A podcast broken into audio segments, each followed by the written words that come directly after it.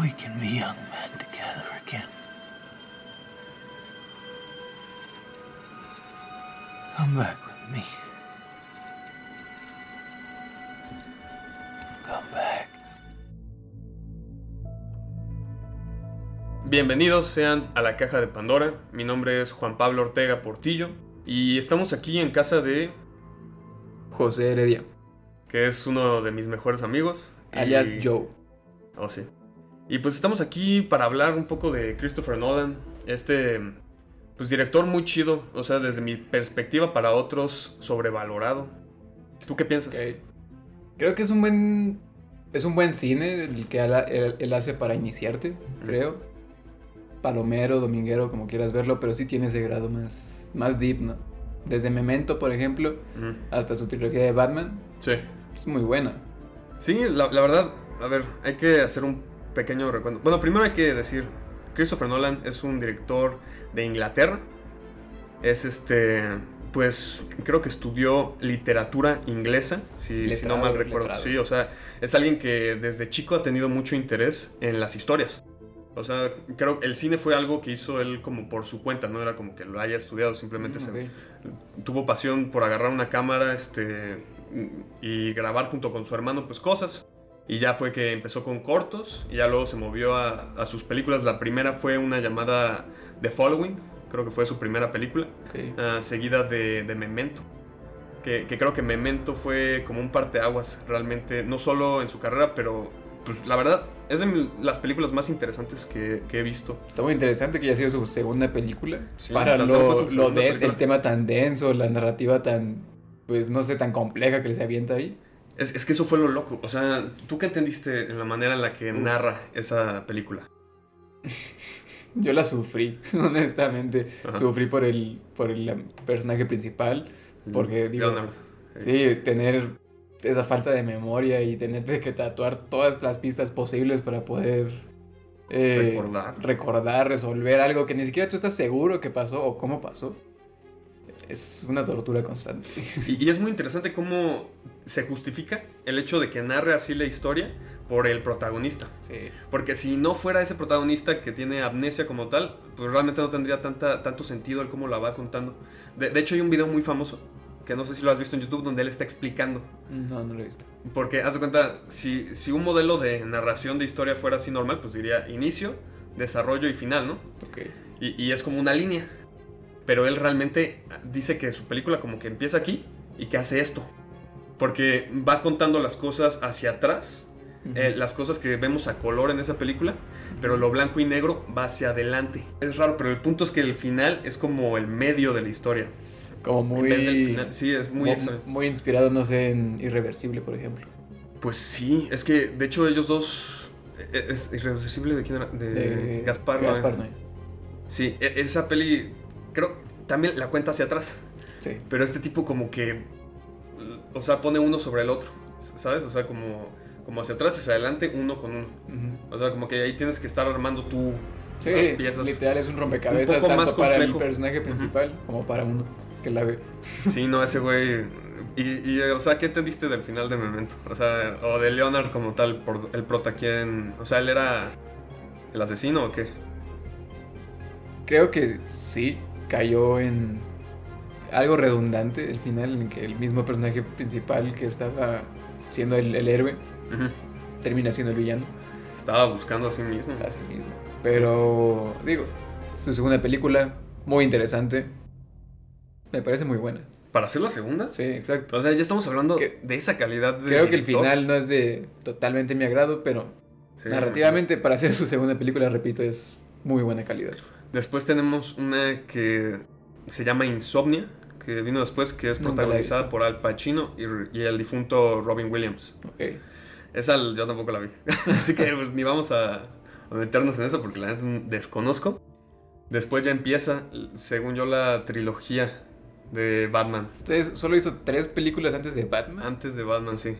Tal vez esté la de, por ahí, la del gran truco, que es con Hugh Jackman y Christian Bale. Mm. Pero creo que esa fue después, ¿eh? O sea, creo que sí realmente eh, empieza en 2005. O sea, esta Insomnia fue como 2003 tal vez. La de Memento fue 2001, entonces sí, en 2005 hizo la de Batman Inicia. ¿Qué tal la trilogía de Batman? Pues creo que está más que, que sobrado decir que es la trilogía favorita de muchos, si no es que de todos. ¿Tuya? Sí, sí, sin lugar a duda. La segunda película es de lo mejor que hay. Sí, así, trilogía favorita de todas. Más De que... todas no, ni de todas no, porque tengo mis universos favoritos, pero de superhéroes, sin problema, es una de mis favoritas. ¿Y cuáles son Mm, las razones? La primera, la primera película, literal. la Ujú. primera tiene una gran construcción de Batman. Digo, es una pues introducción corta a su pasado, a su niñez, pero lo van armando en diferentes partes de la película también, como que Ujú. son partecitas. Y eso está- eso me agrada, como que lo vinculan con su Bruce Wayne del presente y su Bruce Wayne de niño. De nuevo, pues la filosofía detrás de este viaje, ¿no? Que emprende para encontrarse a sí mismo, termina en el Tíbet o en alguna parte de China, nos van a entender por ahí. ¿Qué Eh, hacemos cuando nos caemos? Exacto. O sea, creo que es una película muy como mu- muy, positiva, ¿no? En ese aspecto. Ujú. Sí tiene su parte de héroe, pero te hacen ver que Batman es un humano. o sea, muy pocas cosas lo diferencian. Supermillonario. Ajá, o sea, muy pocas cosas lo, lo diferencian de un Se humano normal. culo con billetes, pero... sí. Pero muy pocas cosas lo diferencian de un humano normal. Bueno, también la verdad está muy cañón cómo sobrevive, así de que a pinches cuchillazos en el, Sí. en el pulmón, güey, mamada y media, Sí, güey. o sí. sea, realmente está... Digo, ahí, está todo el varo que le puede meter a la O sea, medicina. que cuando el vato le rompió la espalda, le, rompieron Sí. la maldita espalda, güey. Y ni siquiera tenía dinero en ese momento, se recuperó en el calabozo. Sí, nomás lo dejaron colgando, güey, y según le apretaron algo atrás y mágicamente, güey, ya andaba al 100, güey. Sí, En menos de un mes, más o menos. pero es normal. Pero es normal. Sí. Yo creo que también una gran, gran este, un gran aspecto de esta trilogía es que tiene uno de los mejores villanos de todos los tiempos. En Creo que los superhéroes. En todas las películas, los villanos son muy buenos. Son muy. Sí.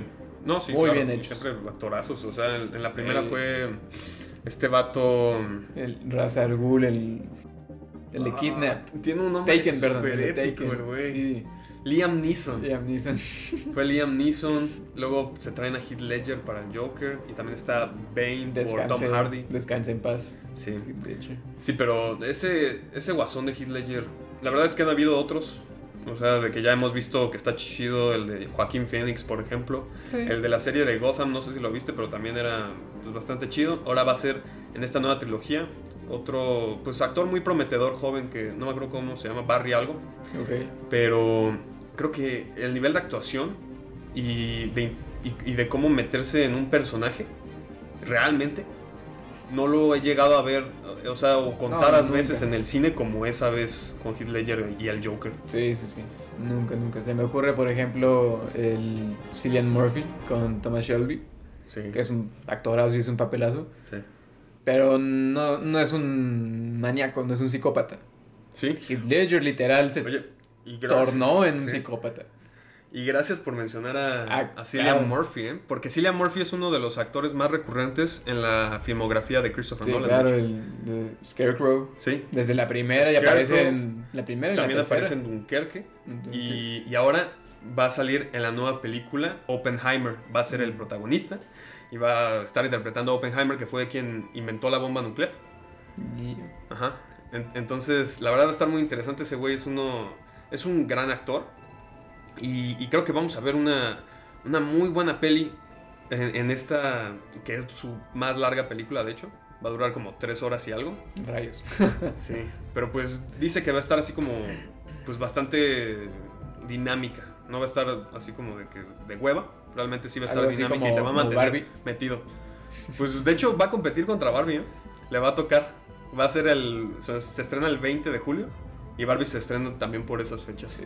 Entonces a ver cuál va, va a ganar más en taquilla. Yo, yo siento que sí va a ser Barbie, pero para, para mí no va a tener comparación. Claro, o sea, claro. la verdad, Christopher Nolan se rifa. Y no sé quién dirige a Barbie. Eh, Greta. Greta Gerwig. Greta Uh, bueno, es que es buenísima. La verdad, quién sabe. Pero bueno, eh, eso lo vamos a dejar para el episodio de Barbie. Va. Pero, pero sí, también de hecho, la última película de Christopher Nolan. Ahora vamos por el final. Ah, hablamos de Tenet, ¿la viste? No. Vi, digo, cortos y vi el trailer. nunca vi la película. Tengo entendido que es un poco de mezcla entre... eh, ¿Entre qué? ah, ¿Viaje en el tiempo? ¿Guerras? Se me fue. El- un poco entre este... Inception. Oh, ok.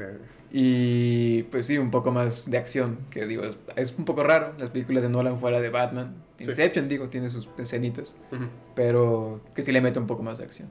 Pero ¿qué has oído de la gente que habla de Tenet? O sea, como que Mm, dicen. Súper divididos, la verdad. Me han tocado como comentarios positivos, así como gente que la odió. Yo solo la vi una vez, tengo que serte sincero. Y creo que fue un buen show. O sea, visualmente hablando, la verdad es que hay pues el mejor trabajo que he visto en tanto efectos especiales que ni siquiera son de así como cómo decirlo como efectos falsos, sino que son reales. O sea, estamos hablando de que No hay, hay una escena donde un avión choca contra un aeropuerto y es real. O sea, Christopher Nolan hizo que un avión de verdad enorme chocara contra todo un aeropuerto y lo grabó perfectamente y se vio genial. En serio no es CGI. te lo juro que no. Te lo vamos a mostrar ahorita. Bueno. Te lo juro, está buenísima esa. O sea, en tanto esas cosas gastó... Que, ¿qué, qué aeropuertos se prestaría No lo, no lo sé. O sea, la verdad no sé si era un aeropuerto, solo una estructura, tal vez era como un hangar. O sea, tal vez estoy equivocando, era como un hangar. Pero el punto es que se ve increíble. También hace eso mismo con un edificio, lo hace explotar. Y, y lo mejor es que esa película como que trata de, del tiempo. O bueno, sea, creo que sí, ahora que lo, lo mencionas, en efectos prácticos, porque no Prácticos, CGI, sí. eh, se nota mucho, por ejemplo, en, en la segunda de Batman. Con el Joker cuando vuela al hospital, se ve claramente que es una estructura claro. Es que el güey es famoso por hacer eso. Tienes mucha razón. sí, sí. O sea, realmente no es mucho así de que voy a usar efectos. Él siempre quiere ser práctico. Y ahora, y ahora que lo recuerdo también en, en Inception. Todas las, las eh, tomas de las Cuando la ciudad se está cuartos volteando, o pues así. eso sí, ¿no? Sí, de eso sí no. Pero, pero de las cuartos o los pasillos, Sí, no todo eso manches. son máquinas girando, ¿sabes? O sea, Literalmente es el es como el pasillo o bueno la, la escenografía del pasillo sí, sí, sí, girando, girando. y, la, y, y la los con arneses y tienes toda la ¿no? razón. O sea, realmente él es como famoso por eso. Obviamente sí va a llegar a usarlos, pero siempre si, si pueden no hacerlo no lo va a hacer. Leí en algún momento un artículo interesante de, Ujú. de Inception, de que él hizo, eh, Christopher Nolan hizo la escalera de esta infinita, no me acuerdo cómo si, cuál es el nombre correcto, pero es una escalera infinita, es una ilusión óptica Ok. de una escalera que se hace en 3D Ujú. y la hizo para Inception. ¿En serio? Sí, sí, sí. Ya no me acuerdo, pero sí, sí hay que verlo. Bueno, el punto es de, de que esta película nadie la entiende porque pues habla como de, de una teoría que se llama temporal, bueno, lo voy a decir en inglés, ah, temporal pincer movement, que es como como de que qué pasaría si pudieras viajar hacia el futuro y conocer todo, ¿no? O sea, si viajas hacia el futuro, ya sabes qué pasó en el pasado. Entonces puedes evitar que sucedan ciertas cosas. Ok. Pero también, si pasa eso, los del futuro pueden viajar al pasado para hacer lo mismo. Entonces es como una guerra entre dos facciones militares.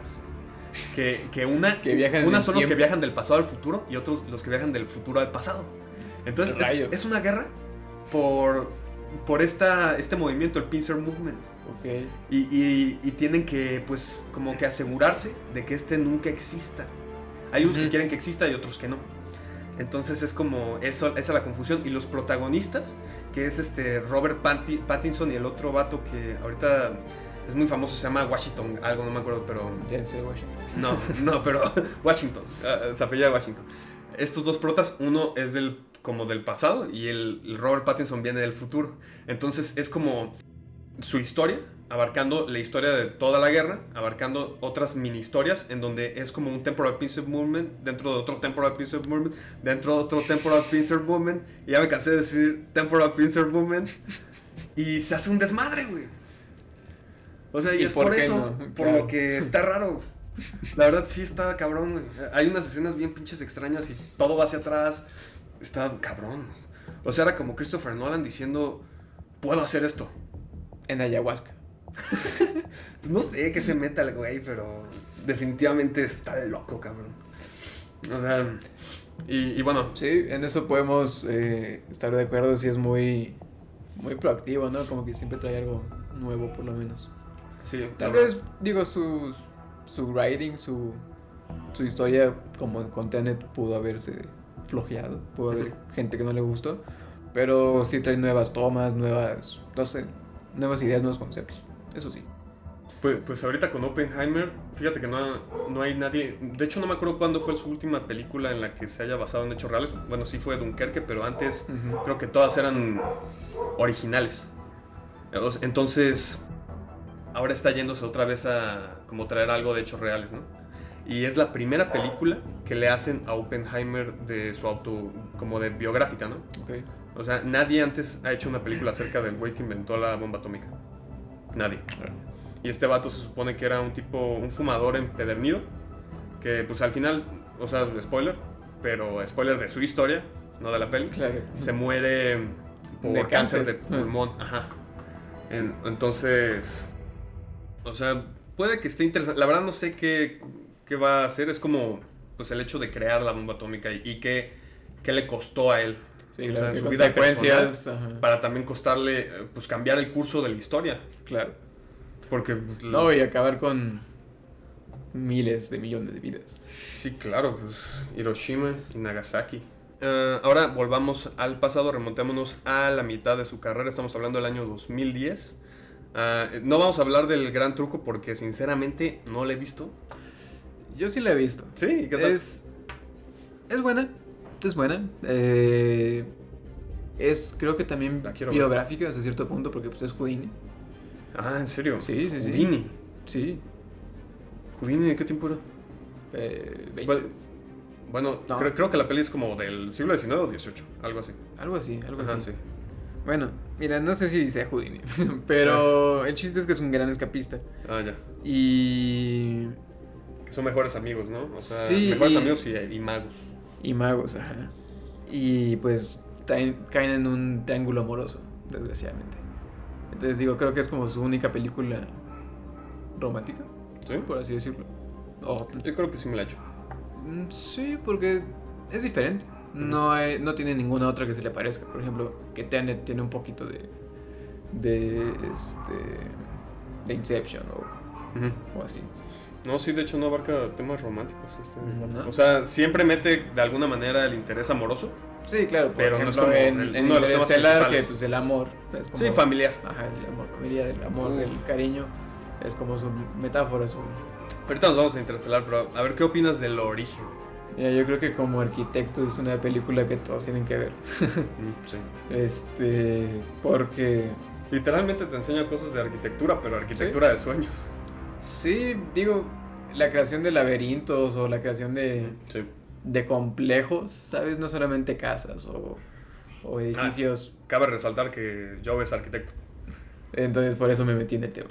Este, de nuevo, usó ahí en, en Inception la escalera esta con la ilusión óptica, que es como también un teorema, idea de la arquitectura. No me acuerdo quién la desarrolló, pero pues, por ahí de inicio del siglo XX, perdón. Entonces creo que es una muy buena película. De mis favoritas lo fue. Ahorita creo que ya no. Pero nunca está mal retomarla.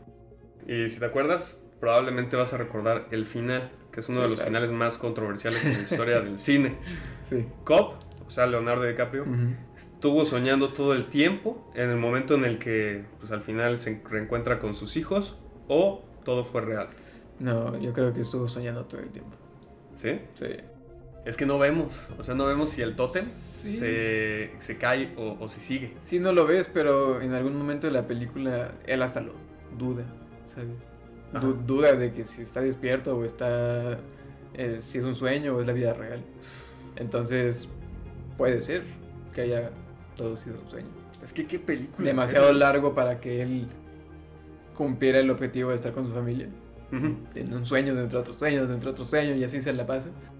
Que le digo, seguramente su persona física del presente presente estaría como súper viejito, barbón y plácido, ¿no? De tanto dormir. Cuando llega con el chino, ¿no? Al final, así que ya está todo viejo. y Ándale. dice, hay que volver a ser jóvenes de nuevo. No, neta es de mis películas favoritas. En, en serio, esa sí me marcó. Sí, sí te marca. Sobre todo Sí, en el momento en el que salió, creo que salió cuando estábamos como en prepa. Sí, no, no, salió en 2010. En 2010 yo... Estábamos en Estamos en- secundaria. sali- saliendo de la primaria. Sí, Ya lleva tiempo, ¿eh? lleva rato. Estamos viejos yo. y, y la siguiente también, también es de mis favoritas. ¿Tú qué opinas de Interestelar? Es muy buena también, me gusta. No es de mis favoritas porque se me hace algo, algo lentona, pero tiene sus momentos de acción y es una muy, muy buena acción porque es diferente. Nunca habíamos tenido, digo, tal vez desde 2001, dice en el espacio, un viaje tan, tan espacial. Porque todas las películas que habían salido en el espacio era como catastróficas, ¿no? El, eh, la de Gravity, que salió en ese mismo año, no se compara. Obviamente. La ¿no? verdad, o sea, amo México, amo a Alfonso Cuarón, pero Life, tiene por ejemplo, que también es de que encuentran vida y todo acaba mal en la estación espacial. Sí. Entonces todo era como catastrófico. Y este, digo, sí, obviamente es un drama, no, no. Pero su mensaje final, su, su metáfora del amor, me gusta. Sí, eso sí. A, a mí de esa película me gusta mucho, pues porque siento como que aprendo de, primero de lo que puede pasar en un futuro. O sea, estamos hablando de, de que se quieren ir, ¿no? O sea, Sí. el punto de la NASA en ese momento es irse del planeta y buscar otro lugar habitable. Entonces, estamos viendo cómo en la actualidad de, de ese güey, o sea, de Matthew McConaughey, que ahorita no Sí. recuerdo su nombre, Cooper, Cooper. Mm. está pues como que un problema en tanto al aire y al polvo y a que hay tormentas de polvo y de arena sí. ah, en todos lados Sí, y que pues, hay es escasez de simplemente comida. invivible la Tierra. Sí, ya, ya solo les queda, según yo, el, el este, maíz y está por acabarse. Entonces realmente como que ya no hay de otra más que ir a, ir a buscar otro lugar. Cooper es el indicado, pero tiene que dejar a su familia. Entonces es como de que está, Y- está en este viaje interestelar. Y él sabe lo que le lo, lo que tomaría, o sea, Ajá. él sabe que no es un viaje de, de un año o dos años. No, y aunque lo fuera, realmente el tiempo no es igual. Exacto. O sea, eh, allá, allá afuera el tiempo pasa lento, o sea, bueno, normal, pero aquí en la Tierra, mientras él está allá, está pasando rapidísimo. Entonces, él tal vez pasó un año para él y ya su hija ya ha pasado siete, no más, yo creo que unos siete, ocho, no, diez años. Sí, No recuerdo exactamente, pero el punto es que pues la termina viendo viejita a su hija, ¿no? Sí. Y eso es lo que voy, o sea, está, está muy densa, es una película densa, por eso no la pondría con mis, en mis favoritas. Uh, me encanta. Y Pero- la banda sonora ya se hizo Ah, más famosa sí. que la peli. Sí, digo, en banda sonora, pues Hans Zimmer, papi. ¿Qué banda sonora se carga también eh, en sus películas? Se da- va mucho con Hans Zimmer, ¿no? Creo que Batman también, Batman, Una- sí. una o dos, sí las hizo no él, no sé si la tercera también. Y bueno, la última sería, como ya hablamos de Tenet, que es realmente la última, pero antes estuvo la de Dunkerque. Ujú. ¿De esa la viste? Sí, Si te gustan las películas de guerra, sí, claro, ¿tú qué opinas? es muy buena, la verdad. El Harry Styles se mama. Lo hizo bien. lo hizo bien. lo hizo Ya no he visto bien. que lo vuelva a hacer bien en ninguna otra peli, pero lo hizo bien. Eh, me gusta mucho. Es algo lenta, digo, no tiene como tanta acción para hacer una película de guerra. Pero pues narra algo que no habían... Narrado. eh, o por lo menos puesto en escena en nuestra época, ¿sabes? Ujú. Porque todavía ha sido muy americano. O sea, Ahora explícanos más o menos como qué pasó en esa situación. bueno, es el inicio de la Segunda Guerra Mundial y el Reino Unido manda una tropa expedicionaria al continente, ya a la Euro- Europa continental, a Francia específicamente. Y es ya cuando Alemania lan- lanza su Blitzkrieg, ¿no? su guerra relámpago y conquistan ciudad tras ciudad y país tras país en cuestión de meses. Todo por eh, drogas sintéticas. Ujú. Pero eso es para otro tema. Y entonces acorralan a esta gran tropa expedicionaria inglesa en, la- en las playas de Francia, junto con otras resistencias francesas. Y pues la situación es desesperada porque ellos llegan con toda la intención de resistir a los alemanes, pero se ven atrapados y ya no hay barcos. Entonces Churchill le dice a todos los pescadores, a todos los navegantes, a todos los que tienen un barco disponible, que lo presten, que lo donen. Y pues literal es una emergencia nacional, una emergencia social, ir a rescatar no sé cuántos miles de tantos de soldados alrededor de 100.000 soldados, imagínate. Entonces, ¿cuántos barcos normales, civiles tuvieron que ser Ujú. para que, digo, cada barco que te guste que quepan 10 personas? claro.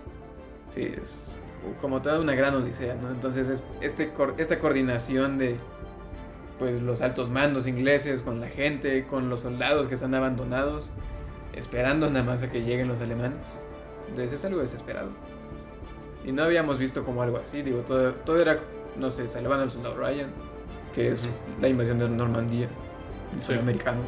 Sí, o sea, vemos a los soldados generalmente pues, matando nazis, ¿no? O sea, en una manera Y aquí, es, y aquí es muy raro, o sea, ni siquiera a Ed Hardy lo matan, nada más lo, lo derrumban en su avión, ¿sabes? Y cae bien. cae ¿Al de la ropa? ¿El Ed Hardy? El... Tom Hardy, perdón. Eh, Bueno, al final sí lo agarran. sí, sí, sí, pero no lo matan. Ah, no sé. Lo agarran prisionero. Bueno, sí, quién sabe. ¿Qué tal si sí se lo chingaron? ¿Qué tal si le dan un ay. campo de concentración? Eso no es probable. Sí, tal vez sí. Pobre. Bueno, el chiste es que hay, hay pocas muertes para hacer una película de guerra. En comparación a todo lo demás que nos han sacado, ¿sabes? Entonces es algo más. Diferente. Algo más poético si quieres verlo así. También mucho uso de Más efectos visual. prácticos, ¿no? Sí, sí, sí. Sí, eso está muy chido. Pero bueno, pues ya eso sería todo. Nos quedamos sin tiempo.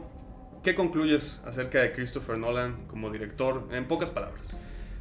Gran director de nuestros tiempos. mm, siempre poniendo algo nuevo en escena. Este. Digo, como todos, puede ser que unas películas no sean tan bien recibidas como. Les digo, como otras. Ujú. Pero de que.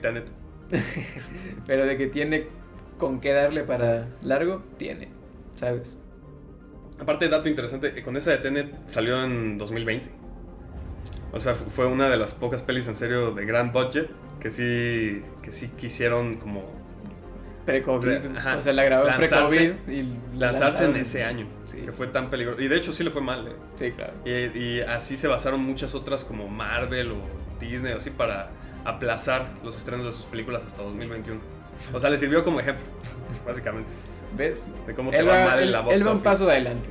Sí, Esté bien o esté mal, sea recibido o no, él da un paso adelante y hay que reconocerle eso. Sí, yo, pues de mis directores favoritos, o sea, casi nunca hablo aquí en este podcast de algo que no me guste, pero creo que siempre es chido como tener este puntos de vista distintos. Ustedes díganos allá audiencia qué es lo que piensan de Christopher Nolan, si es un buen director o si realmente está sobrevalorado. Y, y bueno, muchas gracias por habernos escuchado. Mi nombre es Juan Pablo Ortega con mi invitado José Heredia. y la caja de Pandora se cierra.